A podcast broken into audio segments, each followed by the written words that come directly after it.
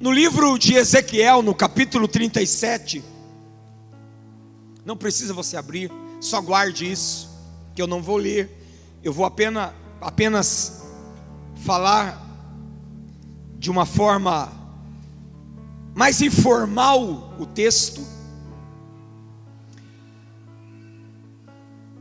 O capítulo 37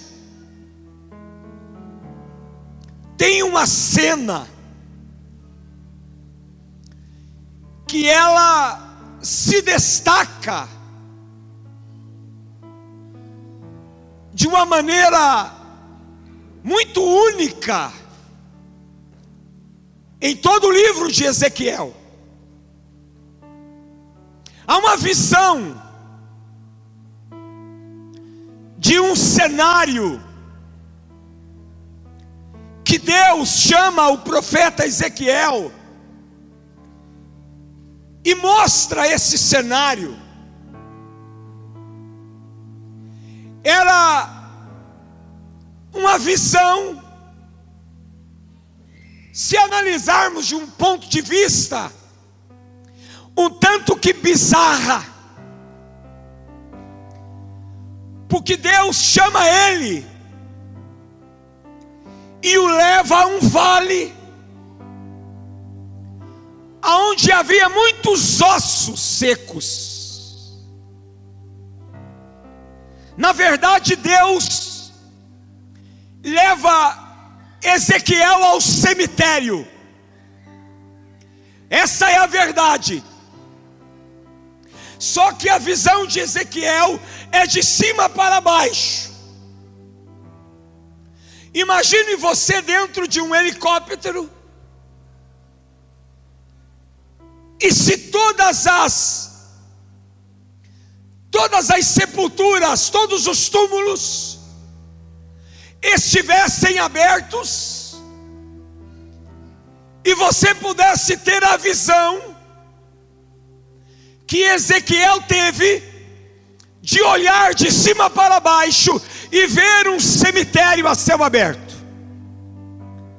com todos aqueles cadáveres, com todos aqueles corpos,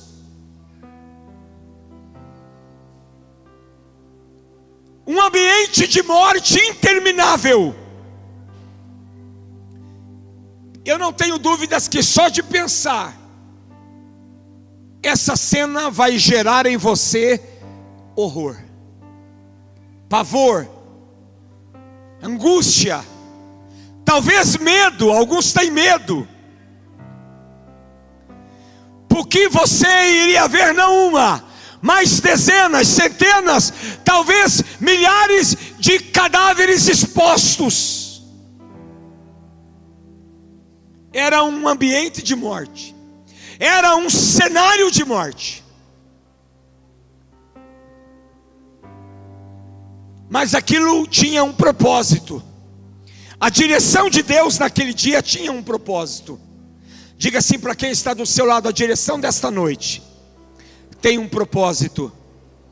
Queridos, aquele era o cenário que o profeta estava vendo, e Deus disse a ele: O cenário que você está vendo é a casa de Israel.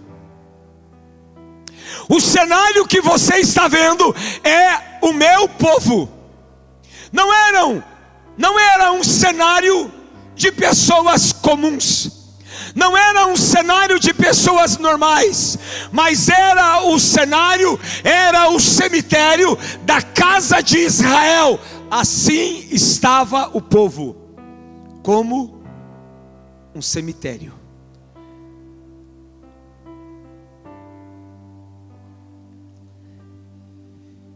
Eu preciso ser rápido, eu quero te perguntar: qual é o cenário da sua vida? Você direto. Qual é o cenário da sua vida? Qual é o cenário da sua casa? Quando Deus olha de cima para baixo para a sua vida, o que Deus vê? O que Deus está enxergando nesta noite? Se hoje Deus decidir olhar, e eu acredito que Ele está fazendo isso, Deus olhando de cima para baixo para nós aqui, o que é que Ele está vendo? O que é que ele está enxergando? Quando Deus olha para a sua família, o que é que Deus está vendo? Quando Deus olha para a sua casa, o que Deus está enxergando? Qual é a visão que Deus tem? Qual é o cenário que ele enxerga? Deus vê aquilo que nós não vemos. Olha para quem está do seu lado. Olha para ele. Você está vendo alguém, certo? Mas Deus vê esta pessoa diferente de como você vê, porque Deus vê ele por dentro e por fora. Deus vê o que nós não vemos, o que as pessoas não vê, ele vê. Diga assim comigo: o que eu não vejo, Deus vê. Queridos, aquele vale estava cheio de ossos secos. A visão do profeta é que havia muitíssimos ossos. O ministério de louvor pode subir. A visão dele é que havia muitos, não eram poucos, eram muitíssimos ossos. E ele diz que os ossos estavam sequíssimos. Isso significa que a morte que havia naquele lugar era uma morte de muito tempo. A morte que havia naquele lugar era uma morte de muito tempo, não era uma morte de poucos dias, de poucos meses, mas era uma morte de bastante tempo. Por isso que os ossos estavam sequíssimos.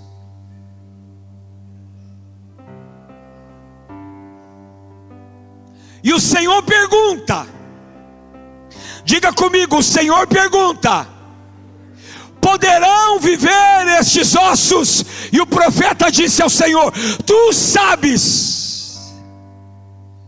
E aí Deus disse o seguinte: então profetiza sobre eles.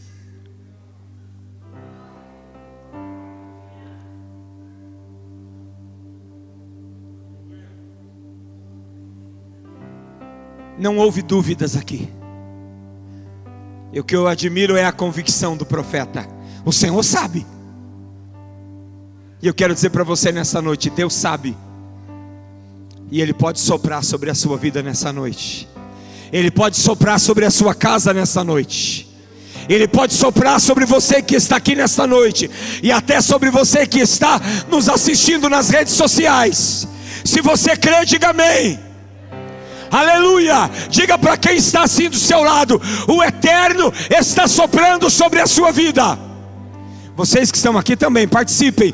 Diga: o eterno está soprando sobre a sua vida. Diga de novo: o eterno está soprando sobre a sua vida. Sopra sobre eles e eles voltarão a viver. Aleluia!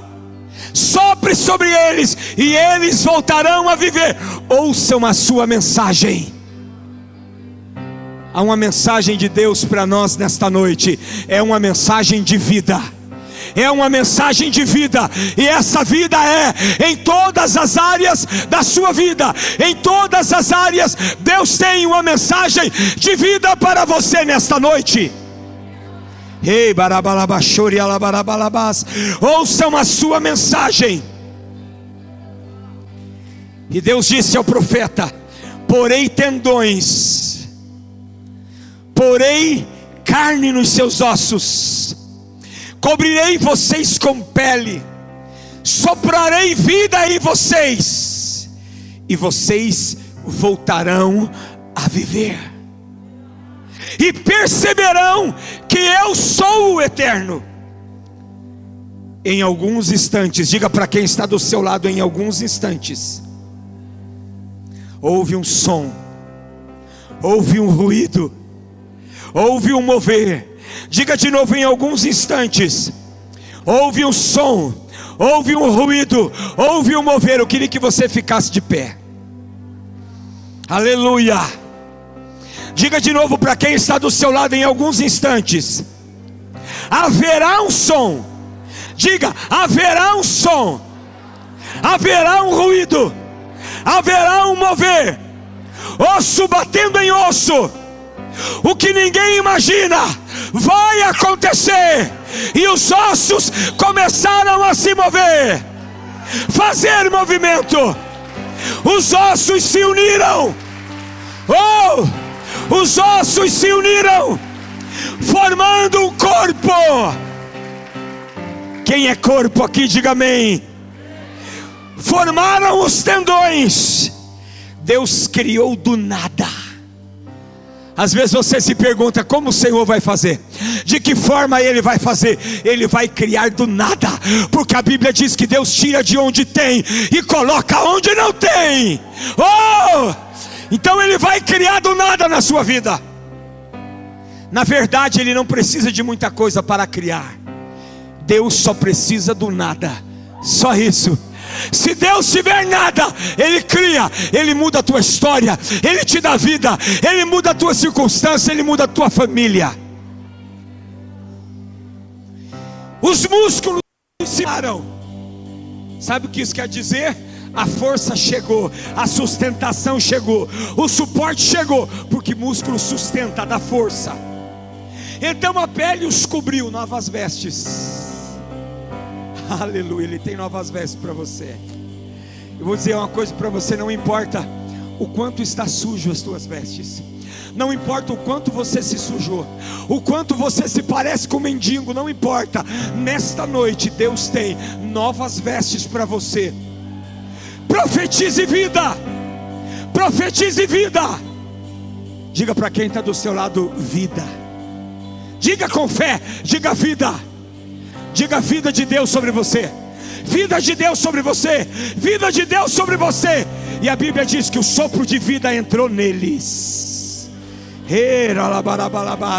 E eles se tornaram vivos.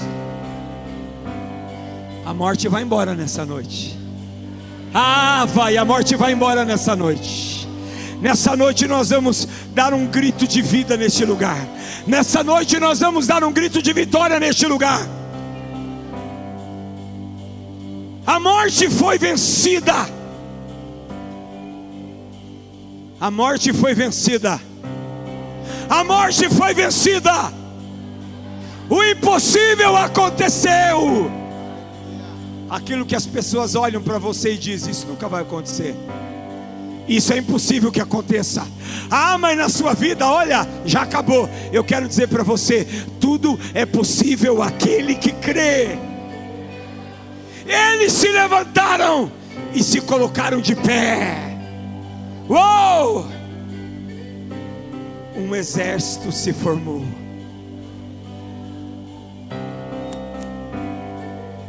Você já pensou algum dia em ser soldado? Pastor, eu nunca pensei. Sim, mas no exército de Cristo você é soldado. No exército de Cristo você foi chamado para ser valente para ser guerreiro. Diga aleluia, diga glória a Deus, acredite nisso. Um exército se formou, ossos se transformaram em soldados. Então, essa historinha tua que você acha que não vai mudar, é mentira do diabo, é sofisma do diabo, é fortaleza do diabo. Vai mudar sim, vai mudar sim. Deus vai transformar isso. Sabe por quê? Porque lá em 1 Coríntios, capítulo 15, verso 55, a Bíblia diz o seguinte: Onde está, ó morte, a sua vitória? Onde está, ó morte, o seu aguilhão? Sabe por que essa frase? Porque Jesus passou pelos portões da morte e retornou. Oh, aleluia! Se você achou que estava morto, você vai passar pelos portões da vida. Uh! A morte não pôde detê-lo. Ele venceu, ele retornou. Sabe por quê? Porque chegará o dia que a morte também não nos vencerá. A palavra do Senhor diz que aqueles que morreram em Cristo ressuscitarão primeiro. Oh, aleluia! Depois nós, os que estivermos vivos, subiremos com Cristo para os céus. A morte pode ser o rei do terror, mas Jesus Cristo é o Rei dos Reis. Você pode aplaudir Jesus?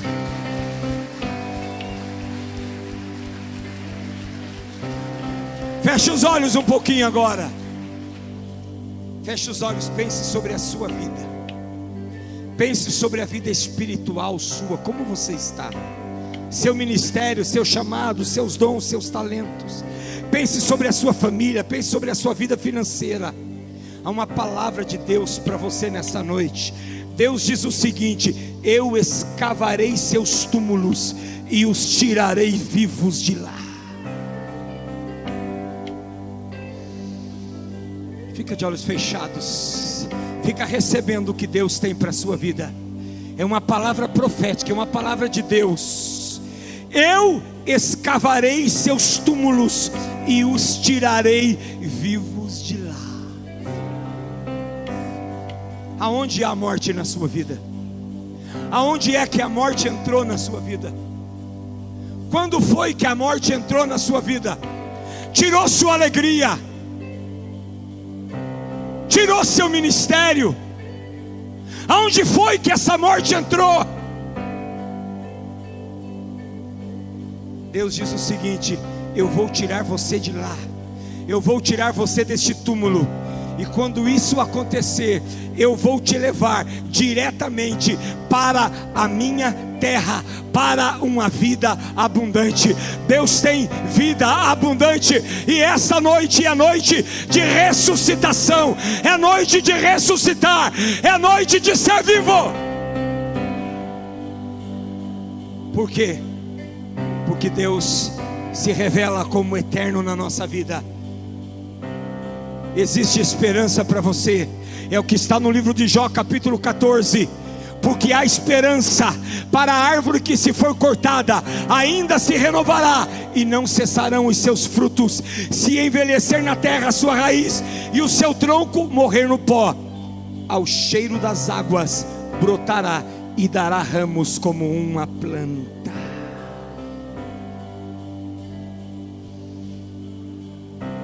Quanta morte na sua vida? Quanta morte na tua casa? Quanta morte na sua família? Quanta morte no seu ministério? Quanta morte no seu ministério? Quanta morte na sua vida financeira? Quanta morte nas suas emoções? Quanta morte nos seus sonhos? Quantos abortos espirituais você já fez? Hein? Quantos abortos espirituais você já fez? Quantos projetos já abortamos? O aborto é o assassinato de uma geração. Porque quando você aborta um filho, você está assassinando uma geração inteira que aquele filho poderia gerar futuramente. Agora eu te pergunto: quantos abortos espirituais você já fez? Quantos projetos você já abortou? Quantos sonhos você já abortou? Quantos sonhos ministeriais você já abortou? Quantas coisas você começou e parou? Quantas coisas você iniciou e parou? Nem sequer satisfação você deu a Deus. Quantos abortos? Quantos abortos ministeriais? Quantos relacionamentos nós já abortamos? Quantas pessoas nós matamos dentro de nós? Quantos relacionamentos nós abortamos, nós desfizemos? Quantas pessoas nós deixamos para trás para morrer? quantas vidas nós abortamos, quantas almas nós abortamos, quantas igrejas nós abortamos, quantos propósitos de Deus nós já abortamos.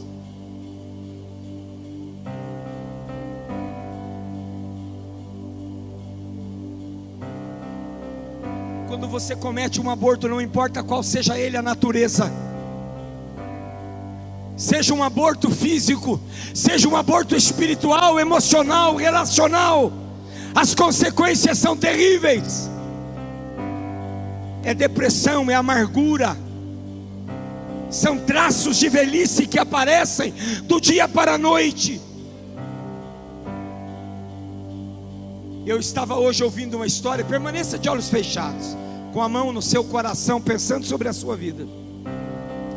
Eu estava ouvindo uma história agora à tarde, em uma ministração,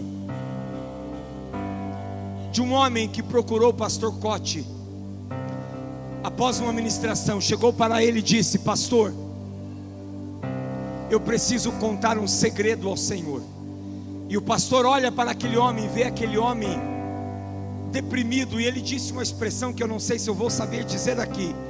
Ele disse que aquele homem parecia cadavérico, quer dizer, uma expressão de velho com uma caveira, de tão amargurado e tão mal que aquele homem estava. Aquele homem chegou para ele e disse: Pastor, eu e a minha mulher estávamos em uma situação financeira muito difícil, e a minha esposa engravidou há nove anos atrás. E eu e ela juntamente decidimos que iríamos abortar aquela criança. E contratamos alguém para fazer o aborto. Um aborto em casa. E aquela mulher foi fazer o aborto.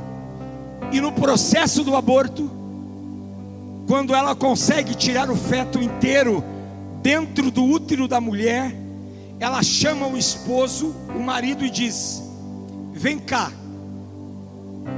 Pegou o feto, colocou na mão do esposo e disse para ele o seguinte: Vai agora no banheiro, joga o feto no vaso e dê a descarga. Isso faziam nove anos e aquele homem estava sendo corroído pela culpa, porque ele disse para o pastor Cote: Eu me lembro, pastor, da agonia. Obrigado eu me lembro da agonia do feto, porque quando aquela mulher tirou o feto, que já era grande, o feto estava vivo, e a vida do meu filho agonizava na minha mão, e isso está na minha mente 24 horas, fazem nove anos.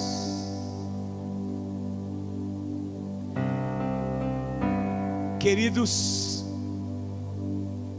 às vezes nós fazemos alguns abortos que não são abortos de um feto físico, mas nós abortamos muitas coisas na nossa vida. Abortamos uma família, abortamos relacionamentos, pessoas que amávamos, abortamos sonhos ministeriais. Quantos sonhos ministeriais você tinha? Abortamos projetos de Deus na nossa vida. Abortamos almas na nossa vida. Quantos sonhos de ganhar almas, mas a paixão desapareceu. A paixão foi-se embora. Restou, parece-me que uma amargura, uma culpa uma acusação, um vazio existencial, medo. Parece que agora nada vai para frente, desânimo.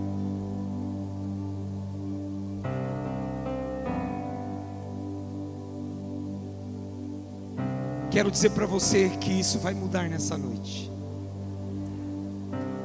Quero dizer para você que essa história vai mudar nessa noite.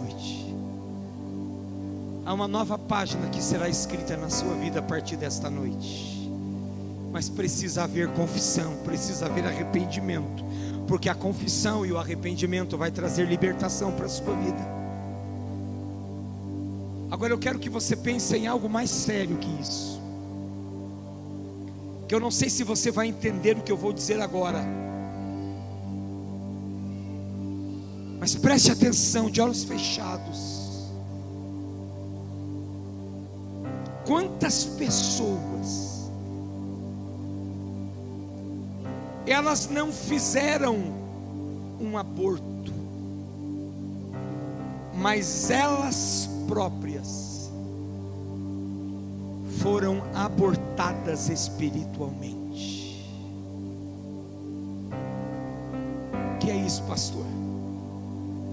É alguém que foi abortado espiritualmente, alguém que tinha vida, alguém que tinha planos com Deus, alguém que tinha uma vida de intimidade com Deus, alguém que tinha o sopro do Espírito nele, mas de alguma forma você entrou no útero diabólico de Satanás, que abortou você, abortou teu ministério, abortou teus sonhos espirituais.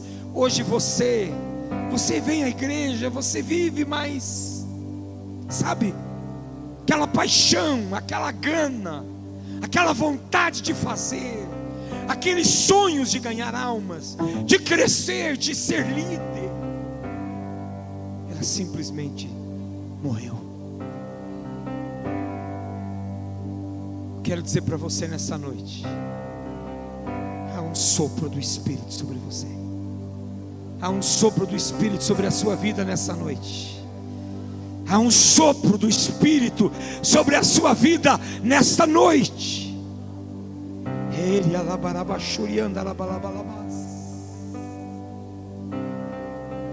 O Senhor pode fazer. Você crê nisso? O Senhor pode fazer. O Senhor traz vida aos sepulcros.